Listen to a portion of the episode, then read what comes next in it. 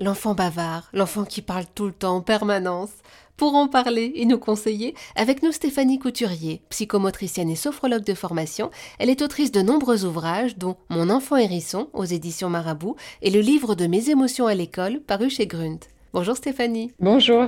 Stéphanie, j'en peux plus. Mon fils de 5 ans est une pipelette, il parle tout le temps, c'est un moulin à paroles. Et quand je dis tout le temps, c'est tout le temps. Même quand on le punit, quand on lui dit maintenant tu vas au coin, silence, eh bien il continue de parler du coin, même quand je lui brosse les dents. À l'aide Stéphanie. Alors, euh, mais c'est génial, un enfant qui parle beaucoup, euh, c'est euh, c'est tellement sympa, ça, ça remplit en effet des espaces, c'est formidable. Euh, alors, il y a plusieurs choses en fait avec un enfant bavard. Euh, déjà, première chose, il y a la joie.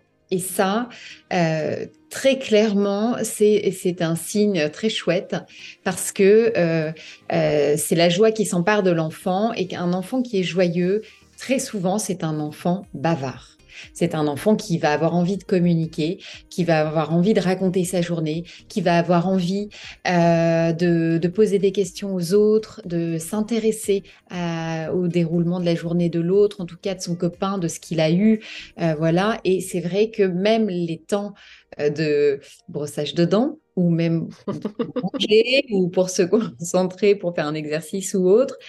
Bon, bah voilà, si la joie est là et déborde, euh, parce qu'on parle beaucoup finalement des, difficultés émotionnelles, des colères, etc. Mais la réalité, c'est que la joie aussi peut déborder. Et quand elle est là, elle est très forte et qu'elle déborde, eh ben, elle n'a pas de, elle a pas de frontières. Euh, on va pas s'arrêter euh, d'être joyeux parce que lorsqu'on se brosse les dents, pour autant. Et, et pourtant. Stéphanie, il chante quand je lui brosse les dents. il chante.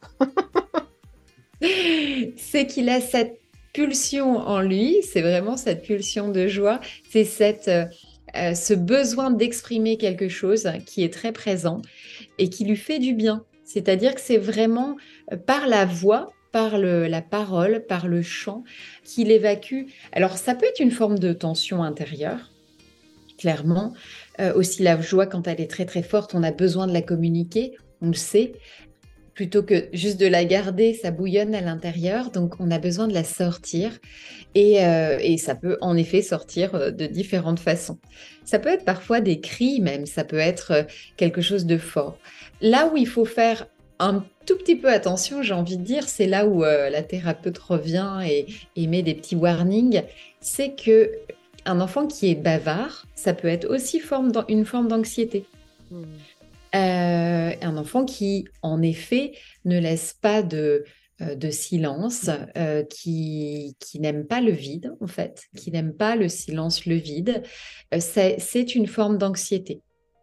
Donc, vous allez me dire comment on fait pour, pour un peu remarquer, en fait, juste se uh-huh. dire, c'est juste de la joie ou est-ce qu'il y a de l'anxiété? Eh bien, souvent, c'est pas juste de la parole c'est qu'il y a des petits signes en plus, comme se ronger les ongles, euh, comme mettre euh, euh, tout ce qui vient à la bouche, comme avoir des petits mouvements de doigts ou faire des petits raclements de gorge à côté. Voilà, quand il y a d'autres signes un petit peu d'anxiété, on peut se dire que ce bavardage incessant, cette façon d'occuper l'espace par la voix, est aussi une forme d'anxiété pour ne pas faire face au vide, au, au silence.